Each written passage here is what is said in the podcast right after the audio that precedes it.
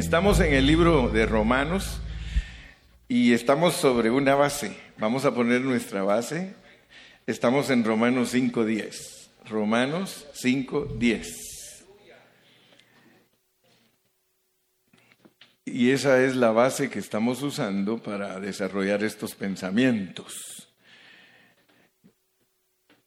Algo muy importante para todos nosotros los cristianos es entender que nosotros debido a la caída de Adán, somos enemigos. Todos los hombres son enemigos de Dios. Muchas personas, como no estudian la Biblia, ellos creen que son hijos de Dios. Y si usted les pregunta, ¿tú qué eres? Oh, yo soy hijo de Dios. Él me crió. No, la Biblia dice todo lo contrario. Dice que nosotros somos enemigos de Dios. Por supuesto está hablando cuando uno no ha aceptado a Cristo. O sea que cualquier persona que no ha aceptado a Cristo es enemiga de Dios.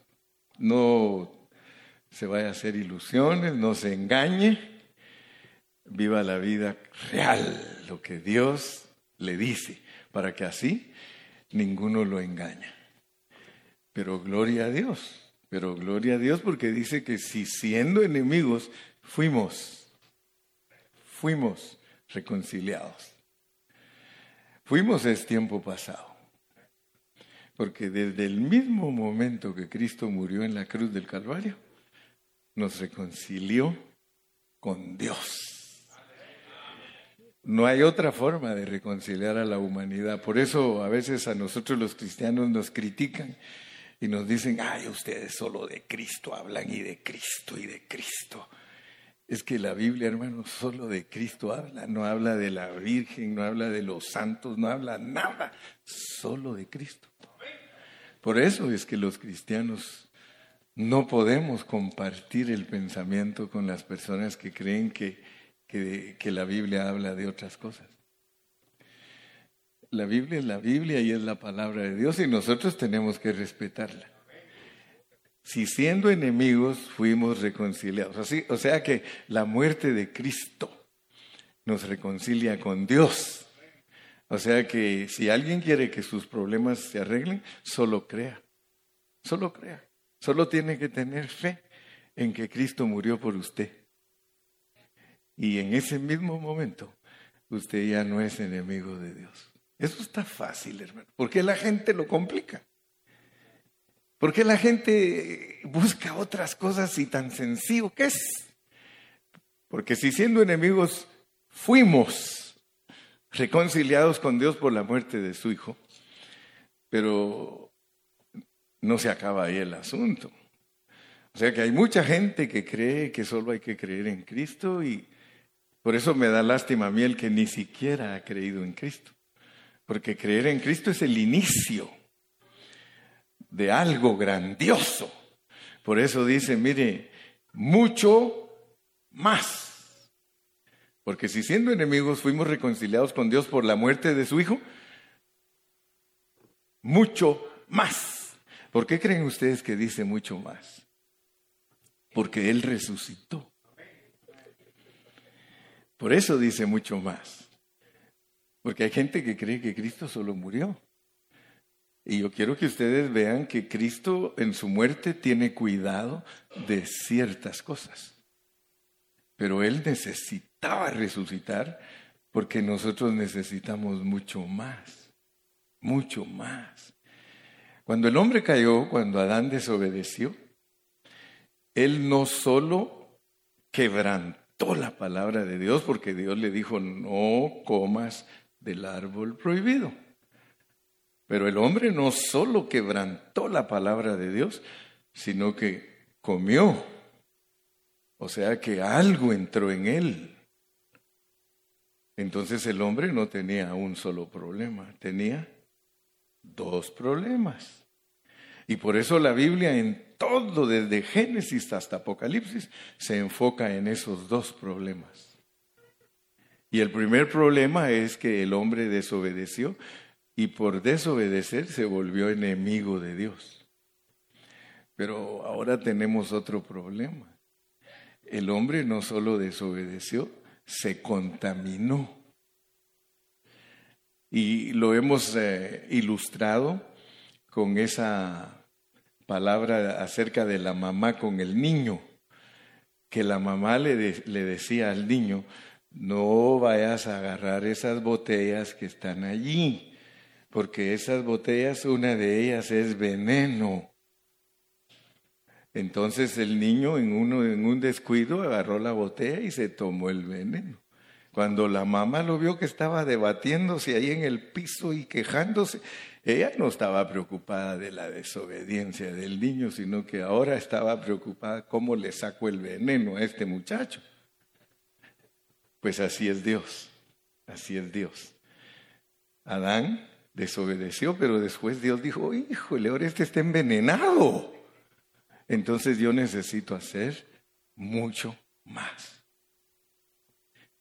Si siendo enemigos fuimos reconciliados con Dios con la... Así que si alguien aquí nunca ha aceptado a Cristo, quítese primero el ser enemigo de Dios y después Dios va a trabajar en usted mucho más. Estando reconciliado, mire lo que Dios va a hacer, lo va a salvar con su vida. Ah, dele, una, palmas al Señor, hermano. O sea que Dios primeramente nos reconcilia y después trabaja con el veneno. Nosotros para que Dios nos quite lo que nos entró. Y en el último mensaje hablamos de siete cosas que nos entraron, hermano. Siete. Esto no es simple, hermano. Esto no es simple. Si leemos el versículo 12, van a ver que no es simple la cosa. Por tanto, el pecado entró. Ahí es lo que le estoy diciendo, el veneno. El veneno entró. Por tanto, como el pecado, si, usted quiere llámele veneno, si quiere llámele diablo, porque el pecado, hermano, eso es tremendo.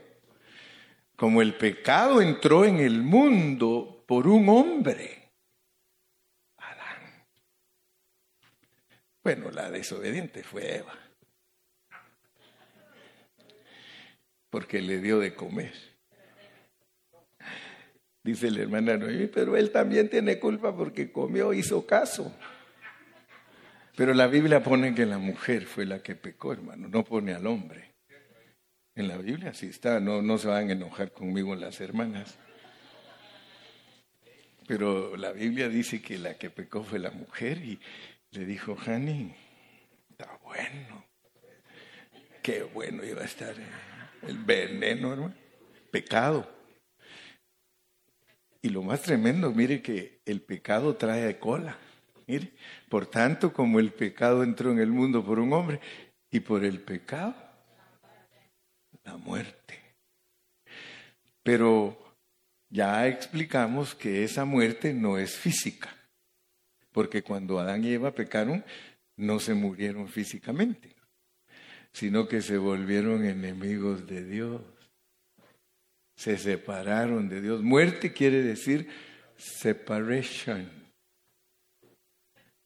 Saque la idea de su mente que muerte es aniquilación, porque muchos tienen en la mente la idea de que muerte es aniquilación, o sea que muerte es que algo se acaba. No, no, ni siquiera la muerte física es que algo se acabó y empezó algo diferente.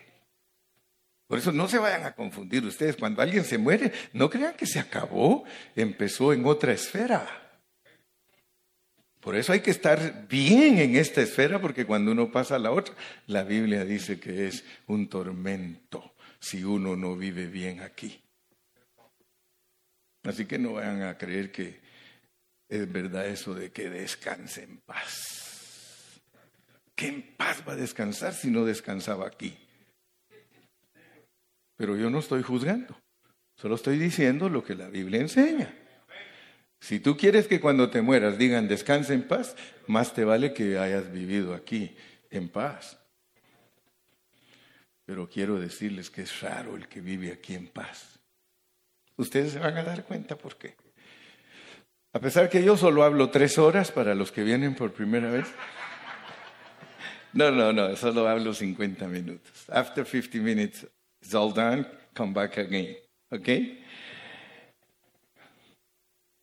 Por tanto, como el pecado entró en el mundo por un hombre y por el pecado la muerte, así la muerte pasó a todos los hombres. ¿Por qué? Porque todos pecaron. Si ustedes se dan cuenta, a ningún hombre hay que enseñarle a pecar. Yo no he visto a nadie que le diga a sus hijos, mi hijo les voy a enseñar a pecar.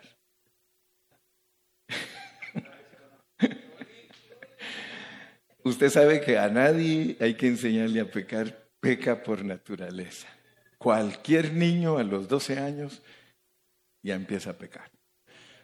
Algunos de antes, algunos, no todos, pero algunos empiezan a pecar antes de los 12 años. Y a mí me llama mucho la atención eso, fíjense, porque aunque no se trata de eso el mensaje, leamos un poquito, porque yo solo con la Biblia explico todo lo que hablo. Así no ando inventando nada. Hay un salmo, hay un salmo que aclara ese asunto, se me hace que es el Salmo 67, creo que sí. No, 69. Pónganme ahí 69, 28. Solo haciendo un paréntesis chiquito, como un comercialito ahí en medio del programa, ¿verdad? De que los niños empiezan a pecar cuando tienen 12 años. Sean raídos del libro de los vivientes y no sean escritos entre los justos. Fíjese. De acuerdo a ese salmo, cuando una persona empieza a pecar, sea raído del libro. O sea, todos nosotros nacemos, ¿verdad? Porque hay gente que tiene eh, curiosidad de saber cómo trata Dios con los niños, qué pasa con un aborto, qué pasa con todas esas cosas. La gente muchas no saben ni qué es, ni, qué, ni cómo trata Dios esos asuntos, pero de acuerdo a la pureza de la palabra de Dios, cuando nosotros nacemos, nacemos escritos en el libro de los vivientes. O sea que en cuanto alguien está ya concebido en el vientre de su mamá, el Señor tiene un libro que se llama libro de los vivientes. Y en ese momento ya pone. O sea que desde que nuestra mamá nos tenía en el vientre y ya nos formamos, ya tenemos el cuerpecito entero. ¿Cuántas semanas? ¿Seis? A ver, mamás, yo no soy mamá, pero yo sé que son seis. A las seis semanas, ¿verdad? Ya está, ¿verdad? Formado el fetito. Entonces el Señor dice, este se va a llamar, él ya sabe cómo le van a poner los papás. Este será llamado Galo. Estabas en el de los vivientes. Amén. Pero luego hay otro, hay otro libro, mira, hay libro de los vivientes y hay libro de los justos. Cuando uno llega a 12 años y empieza a pecar, el Señor borra el, el nombre de uno del libro de los vivientes. Y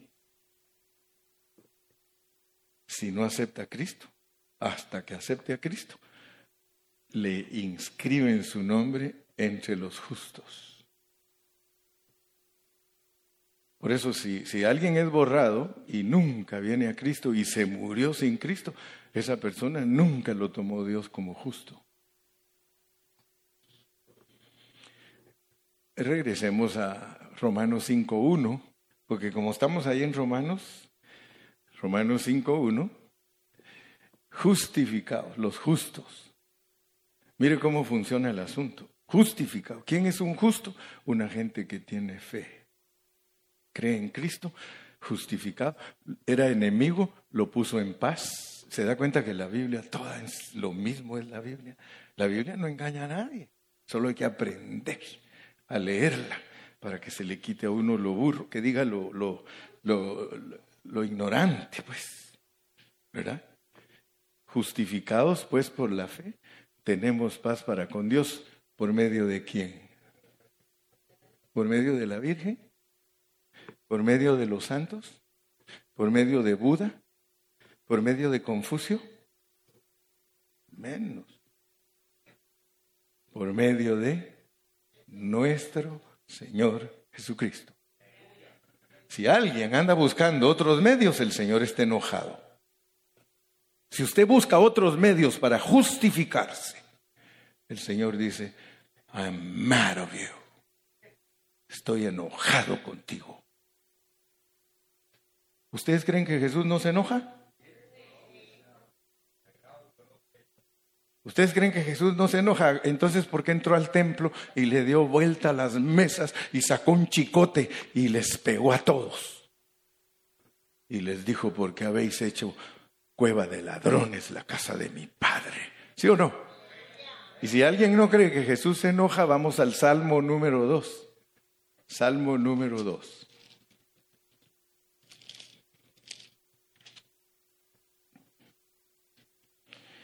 Y podemos leer el versículo 12, Salmo 2, 12. ¿Honrad al Hijo para qué? Ah. Ya veo que yo no le cuento cuentos a los hermanos aquí, ¿verdad que no, hermano Dani? Yo no cuento cuentos, yo no digo, ah, hermanos, bienvenidos, los voy a entretener, les voy a contar unos chistes. Muchos pastores eso hacen, hermano, ponerse a contar chistes, pues como no conocen la Biblia tienen que gastar el tiempo con chistes para entretener a los hermanos. Pero cuando uno sabe la Biblia, uno solo Biblia. Aquí yo solo Biblia, Biblia, Biblia, Biblia. así cuando usted sale de aquí dice, no, por lo menos este pelón es bíblico. ¿Eh? Bíblico, bíblico. Honrada al Hijo para que no se enoje y perezcáis en el camino pues se inflama de pronto su ira. Claro que se enoja el Señor cuando uno no hace bien las cosas. Claro que se enoja uno si uno le da honra a otras personas y no a Cristo. Claro que está enojado contigo. Y eso de tener a un Dios enojado, te aconsejo, no es muy bueno. Muy bien, entonces, poniendo algunas basecitas para predicar, yo no sé cuánto llevo ya, pero siga nomás, ¿verdad? Quiero recordarles que hay siete problemas que el hombre tiene por haber comido el fruto. Se envenenó, tiene siete problemas. Y ya les prediqué de cuatro. Hoy me toca el quinto, pero les voy a refrescar la mente por si en caso ya se les olvidó. El viernes yo prediqué acerca del individualismo. Porque son siete problemas los que nosotros tenemos por haber comido el fruto prohibido a Adán y nos lo heredó. Son siete problemas. Por lo menos ya debes de estar tranquilo porque crees en Cristo Jesús como tu Salvador, ya no eres enemigo de Dios. Ahora nos regresamos al 5.10 porque queremos que ese mucho más, mucho más, tenga una realidad en nosotros, cause un impacto en nosotros, mucho más mucho más. 5.10. Porque si siendo enemigos fuimos reconciliados con Dios por la muerte de su Hijo, siempre piensa y en tu mente manténlo, fui, fui, fui, fui, fui reconciliado. Porque murió Cristo por mí, yo creo que Cristo murió en la cruz por mí, yo ya fui reconciliado, ya no soy enemigo de Dios. Confiésalo, confiésalo. Si empiezas a confesar eso, estás aceptando a Cristo. Confiésalo, dice, Señor, yo fui reconciliado porque yo creo en la muerte de Cristo como mi, mi perdón, mi salvador. Ahora ocúpate mucho más, estando reconciliado, seremos. Fuimos, seremos. O sea que tienes que entender cómo funciona la salvación de un cristiano. La salvación de un cristiano es un desarrollo tiene inicio, tiene desarrollo y tiene consumación. Y la Biblia enseña todo eso en detalle. La Biblia te enseña cómo se inicia tu salvación, luego cómo se desarrolla y cómo termina. Así que tú, cuando mueres y eres un buen cristiano, te vas bien informado de aquí para que no cuando llegues a la otra te digan los ángeles, surprise. ¿A cuánto les gustan las sorpresas? Depende. Eso está bueno, depende. Pero yo no quiero que cuando llegue a el momento de mi siguiente etapa de vida, los ángeles me digan, surprise. Triste, ¿va? Triste que los ángeles nos estén esperando y nos digan surprise. No, aquí dice cómo es, hermano. Así que instruyete para que cuando llegues ahí, dice la Biblia, que no seas avergonzado. Gloria a Dios. Entonces, mucho más porque tenemos siete problemas. El primer problema que tenemos es que el pecado entró en nosotros. Segundo problema, somos mundanos, nos gusta mucho este mundo, nos gusta mucho. Nos enamoramos de los carros, nos enamoramos de las casas, nos enamoramos de cosas materiales. Eso se llama mundano. No voy a creer que mundano es otra cosa. Dice la Biblia claramente, el apóstol Juan dice que el mundo es los deseos de los ojos y la vana gloria de la vida. Si nos gusta ver mucho, porque hay algunos de nosotros que miramos hasta de más. Somos mirones. Mirones. Todo nos gusta mirarlo. Mirones, mirones. Cuidado porque dice que el mundo es ser muy mirón.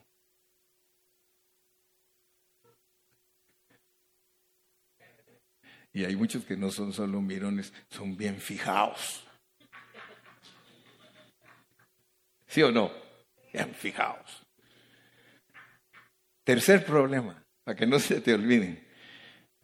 Hay una vida en nosotros que es bien natural bien natural.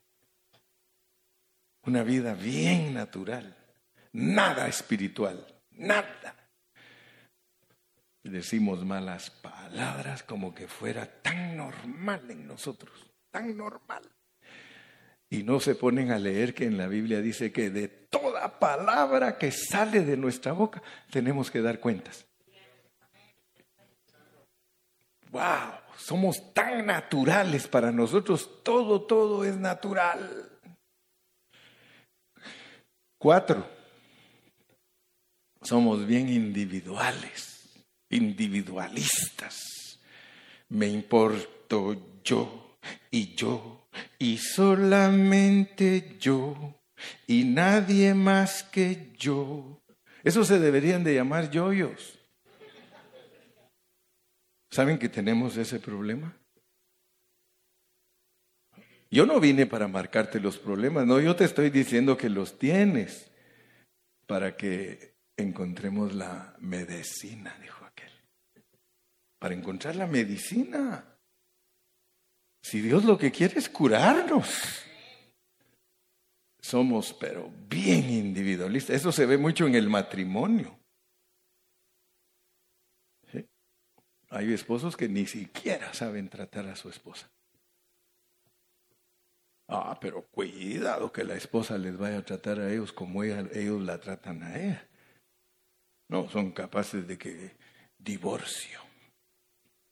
Pero somos bien individualistas. Hoy vamos a hablar del número 5. Hoy quiero hablar de la división.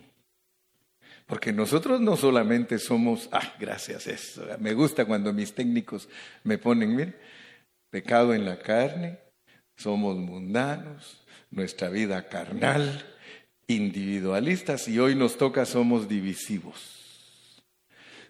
No solo nos, no solo somos individualistas, no te metas conmigo, por favor, no te metas conmigo, sino que también hazte para allá indivisivo. O sea que nosotros tenemos el problema de no te metas conmigo y distancia social, por favor. No te metas conmigo, pero cuidado también, no te me acerques mucho. Nosotros somos muy divisivos. Entonces, tenemos que encontrar el remedio de cómo evitar ser divisivos. ¿Cuántos dicen amén? Ahora regresemos a nuestro versículo porque ese mucho más es para quitarnos estas siete cosas. Porque si siendo enemigos fuimos reconciliados con Dios por la muerte de su Hijo, acuérdese de este domingo. Usted se va a acordar y va a decir, con ese pastor yo aprendí ese domingo que la muerte de Cristo tiene cuidado de ciertos problemas míos. Pero necesito ser salvo por su vida, o sea, necesito ser salvo por su resurrección.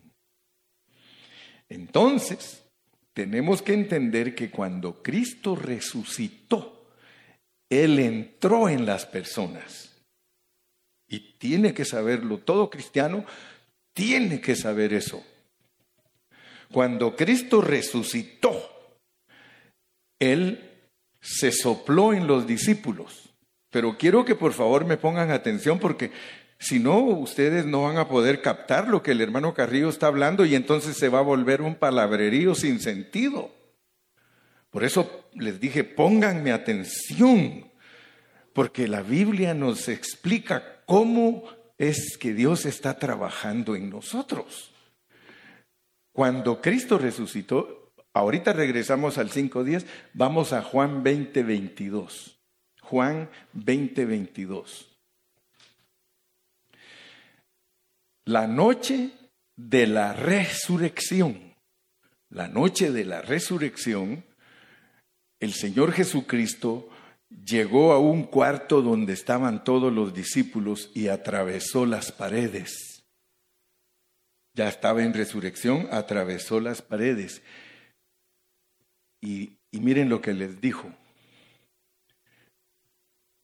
O sea, habiendo dicho esto, o sea que usted lee los versículos anteriores, lo que dijo, sopló. ¿Y les dijo qué? Ok, yo quiero que ustedes vean que Cristo en resurrección, Él es el Espíritu Santo. Mucha gente no sabe, mucha gente tiene doctrina de la Trinidad, pero no sabe cómo es Dios. Dios es espíritu como Padre, como Hijo se encarnó y en resurrección es el Espíritu Santo. Es un Dios. ¿Para qué complicarnos la vida? Hay gente que no sabe que Dios así funciona. Dios Padre es la fuente ese espíritu, nadie lo puede ver. Pero Dios Padre encarnado es Jesucristo. Y Jesucristo en resurrección es el Espíritu Santo. Y punto. ¿Para qué te complicas? Él en resurrección. ¿Cuántos sabían ahí? A ver si ustedes saben cuántos sabían ahí cuando Él sopló. ¿Cuántos sabían ahí?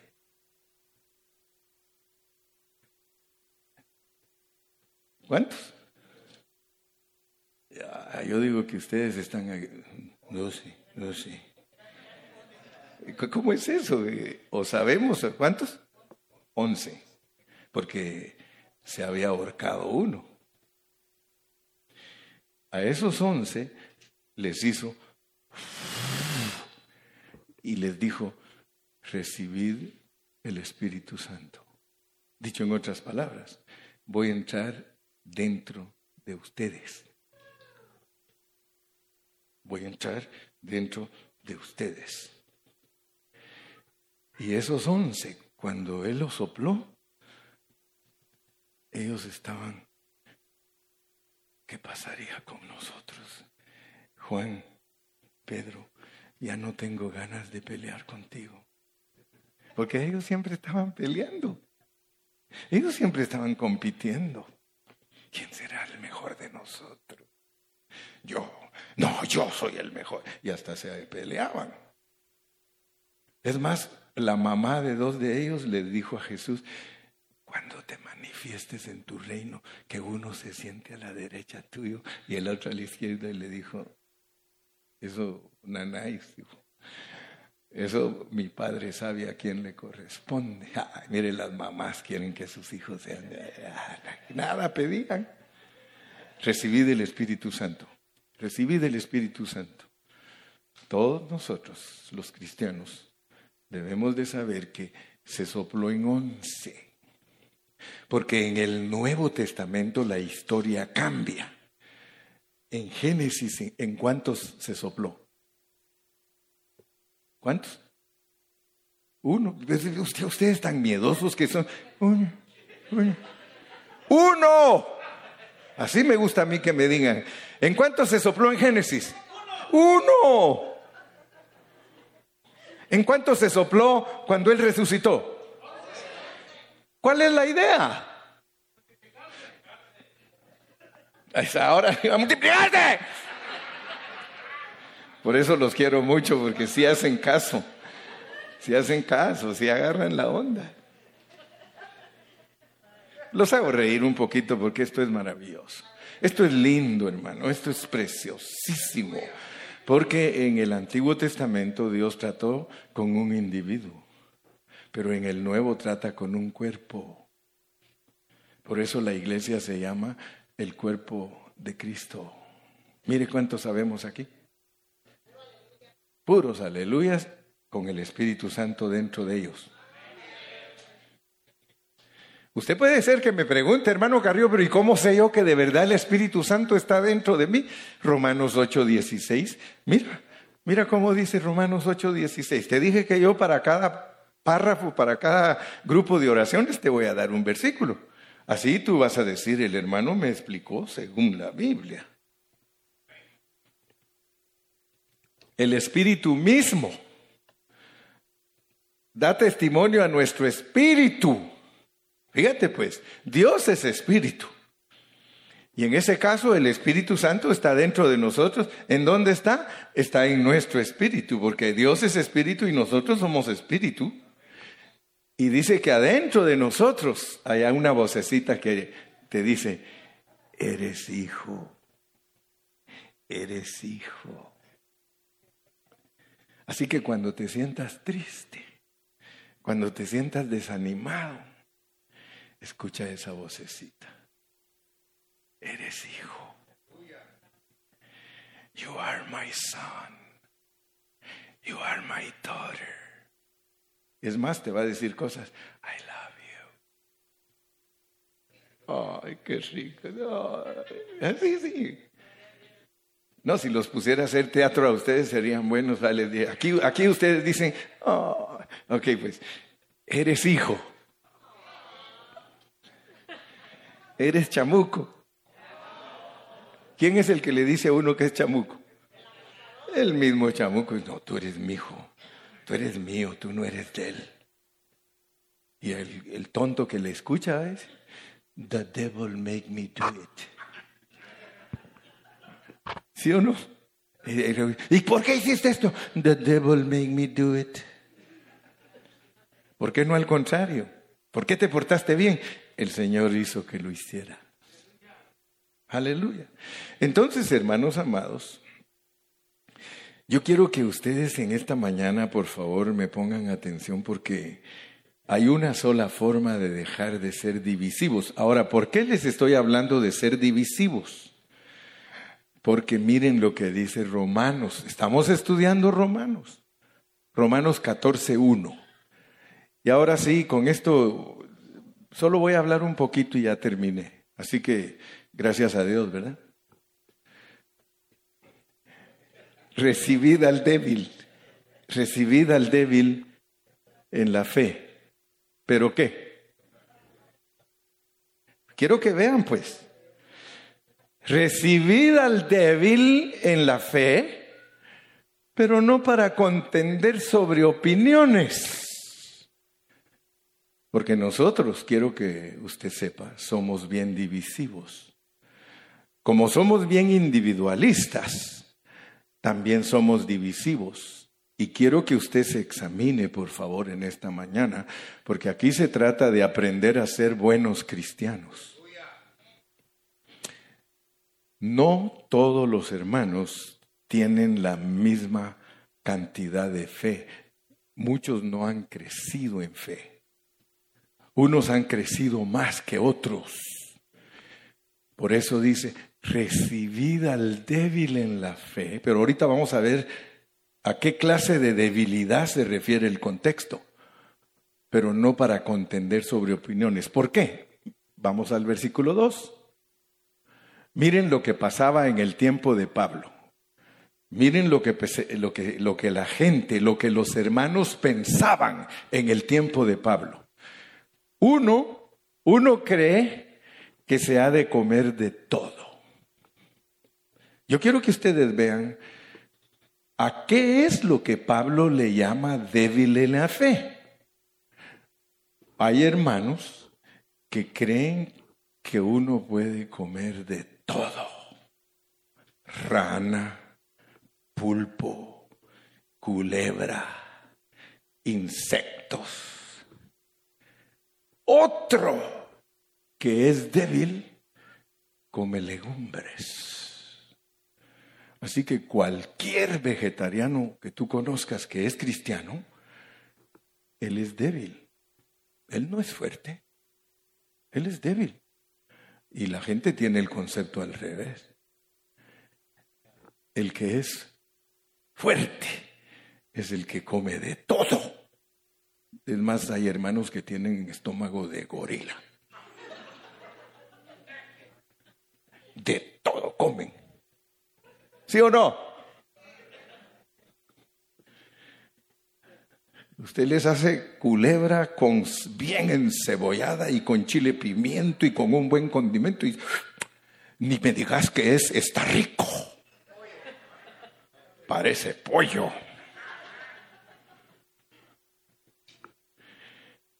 Miren el problema que tenía el apóstol Pablo cuando nos habla a nosotros de no ser divisivos. Porque nosotros nos podemos volver divisivos, divisivos, porque el veneno está en nosotros, somos individualistas y divisivos. No solo queremos que nos traten bien a nosotros y que solo nosotros seamos el centro de atención, sino que también sáquese. ¿Sí o no? ¿Aló? ¿Vinieron esos o no? Me hace que no vinieron, ¿verdad? De saber quiénes serán de los que está hablando el pastor.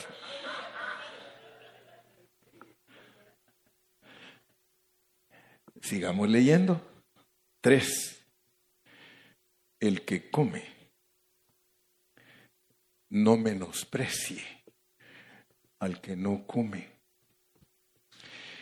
Y el que come no juzgue al que come. ¿Cómo? Y el que no come, no juzgue al que come, porque Dios lo ha recibido. Fíjense pues, Dios no tiene problemas de la clase que nosotros tenemos. Dios mira al que come legumbres y dice, I receive Y mira al que come rana y dice, I receive Ahora, ¿por qué? ¿Por qué Dios no tiene problema? ¿Por qué Dios los recibe? Verso 4.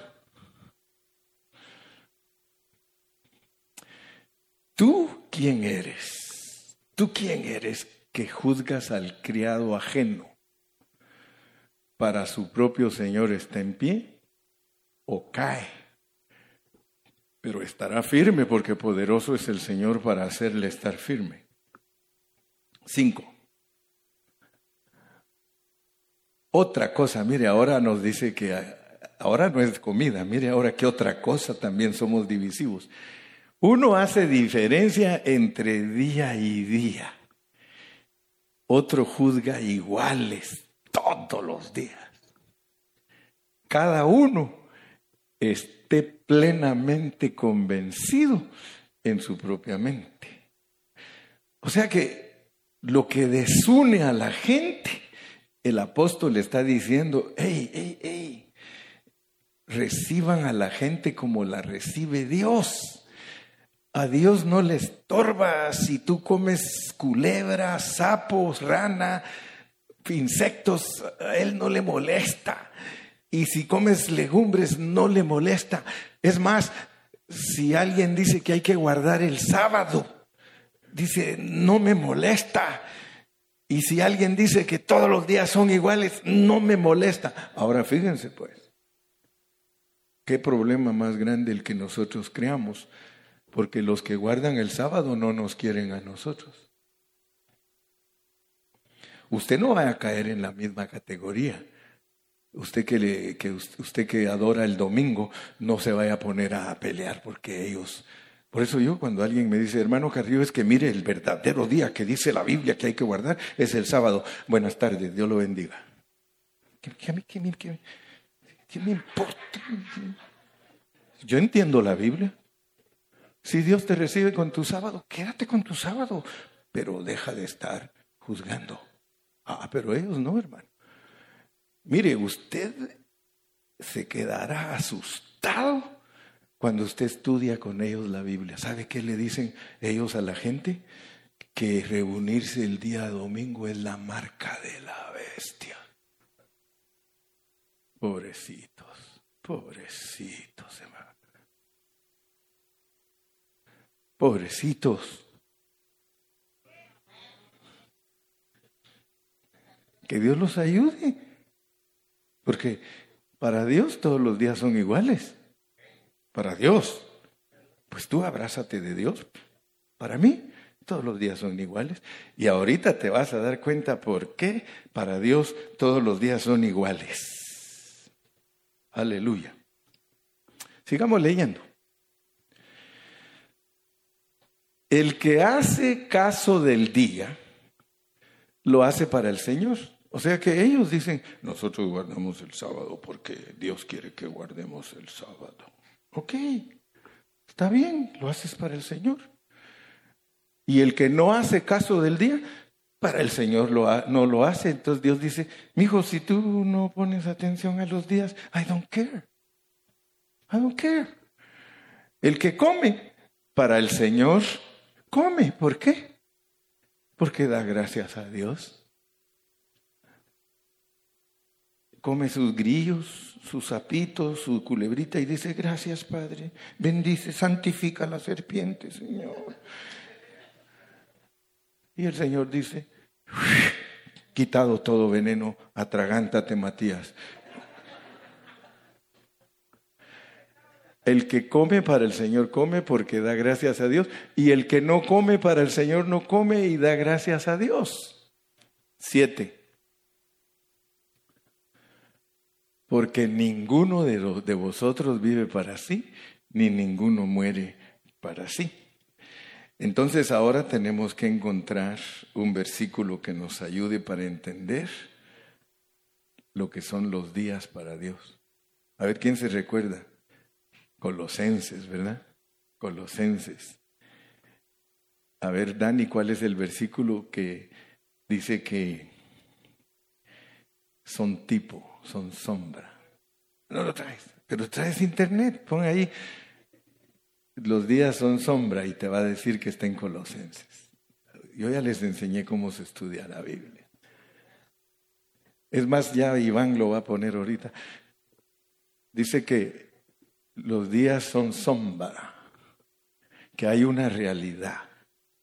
Entonces nosotros tenemos que aprender para que nadie nos enseña la Biblia mal. Amén. A ver, ¿quién ya lo encontró? O lo voy a encontrar yo primero. Colosenses 2, 16 y 17. Colosenses 2, 16 y 17. Así me gusta, hermano. Así busquen. Cuando ustedes quieran saber algo, pregúntenle a doña Internet y ella les dice. Fíjense pues, ya me entendieron lo que hablamos de que no seamos divisivos, nunca debemos de menospreciar a otra persona por su creencia de los días o su creencia de la comida, porque no quiere Dios eso. ¿Por qué? Por tanto, nadie os juzgue en comida o en bebida o en cuanto a días de fiesta luna nueva o los sábados, o los sábados. Mire, por, usted se va a dar cuenta por qué los hermanos no entienden la Biblia, porque Dios no les abre su entendimiento. Cualquiera que pelee contigo que tienes que guardar el sábado, léele este versículo mire, y dile, mire, a mí, a mí no me gusta pelear, pero yo quisiera que Dios le abriera a usted su entendimiento y se dé cuenta que usted no tiene que juzgar a alguien porque no guarda el sábado. ¿Por qué? Por el versículo 17, mire. Sombra, sombra, sombra. ¿Qué es la comida? Sombra. ¿Qué son los días? Sombra. A ver tú, ven para acá. Quiero ver si se forma sombra. ¿Sí se forma sombra? Sí, dice Inilo, mira, aquí. Ahí ponte viendo para allá. Quieto. Aquí hay una sombra, yo sí la alcanzo a ver. ¿Cuál es la realidad de esa sombra? Él. Todo lo cual es sombra. ¿Te hablan a ti del sábado? Sombra. Pero ¿quién es la realidad de esa sombra? Entonces, ¿qué es lo que Dios te está enseñando?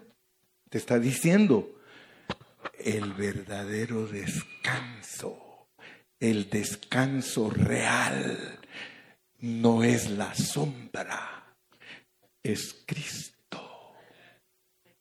Si tú tienes a Cristo adentro de ti, estás celebrando un descanso y no solo de un sábado, 360 days 360 descansos. Por eso yo cuando alguien me dice del día, le digo, ah, ustedes contentos con sus 52 descansos, yo tengo 360.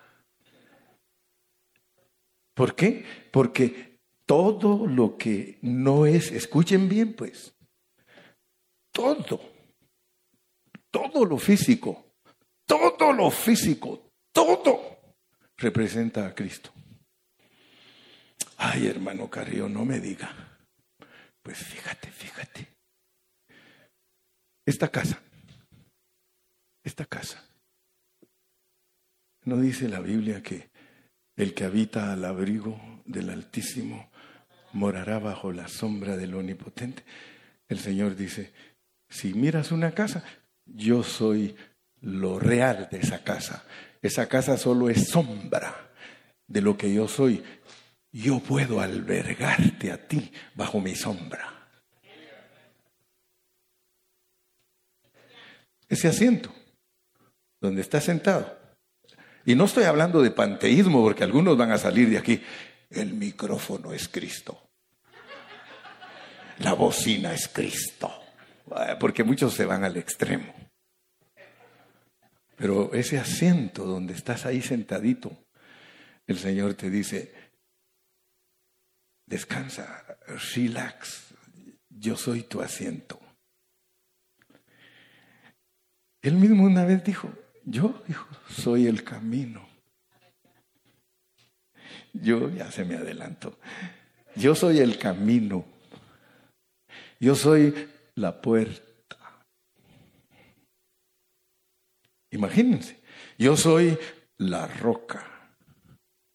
Entonces yo quiero que tú pues entiendas la Biblia. Hay claves para entenderla. Y nosotros no nos debemos de dividir solo porque no pensamos igual en todos los versículos de la Biblia. Tú no tienes que dividirte de ningún hermano solo porque él entiende diferente un versículo. Espérate, estate quieto con el tiempo, con el tiempo. Si Dios quiere que alguien crea igual que nosotros, se lo va a dar Dios porque nos va a usar a nosotros. Pero nunca esperes que crean igual que tú. Eso no, no, no es sano. No es sano que tú andes con la carga que crean igual que tú. No, tranquilo. Si no creen, no problem. Tú sigue. Tú predica la verdad. Y el Señor, si quiere que alguien crea igual que tú, va a empezar a ver lo que tú ves. Y él va a ver y va a decir, está mejor lo que mira mi hermano que lo que miro yo, porque yo lo que miro es puros moros. ¿Verdad cómo es ese dicho? Moros con trinchete. Con tranchete, porque muchos solo eso miran, creen que todo el mundo está contra ellos y que todo el mundo los anda persiguiendo. Pero de repente cuando encuentran a alguien que anda con tanta paz, con tanta tranquilidad, dice, es que este tiene algo, este tiene algo. Y a veces hasta le dice, oiga, ¿usted cómo hace? A mí se hace así me pregunta, dice, ¿y usted cómo hace, pastor? ¿Cómo hace de qué? Le digo. Es que usted tan tranquilo, pastor. Ah, si supieras todo lo que me ha pasado. Lo que pasa es que aprendo, aprendo a estar tranquilo, relax. Hermano, cuando uno deja que la vida de Dios esté trabajando en uno, se le quita lo divisionista. Acuérdate que esa es la lección de hoy. No seas divisivo, que porque alguien piensa diferente que tú, tú lo vas a discriminar o lo vas a odiar. No, tranquilo. Si Dios quiere que un día Él te ponga atención y tú le vas a transmitir la verdad, Él se va a abrir. Él se va a abrir, solito. Él va a aquilatar. Él va a decir, esto está mucho mejor que lo que yo tengo. Me acuerdo, y con esto termino. Hace como 30 años me tocó, eh, me tocó ir a predicar a Jalisco allá donde dice que no se raja más.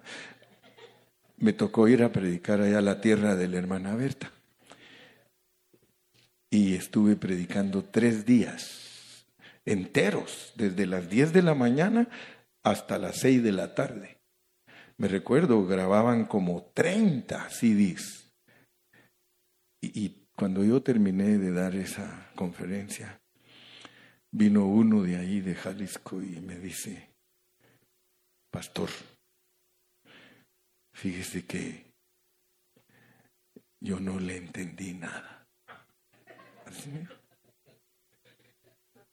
Pero, pero hay una cosa, me dijo, hay una cosa que está mejor que lo que creo. Dije yo, saber qué quiso decir, Dios te bendiga, Leo. Pero así me dijo, yo no le entendí nada. Pero lo que sí capté me dice, que lo que usted enseña está mejor que lo que yo he aprendido. Fue bien honesto porque me dijo que, no hombre, ahora es uno de mis mejores discípulos. Ya es pastor. Esa es la, la, bendición que tengo yo, que después de oírme y oírme, el Señor los llama para ser pastores. Eso es bueno. Yo me siento contento porque dice que el que anda entre la miel y que el que se junta con sabios y que no todo lo que brilla. Ah,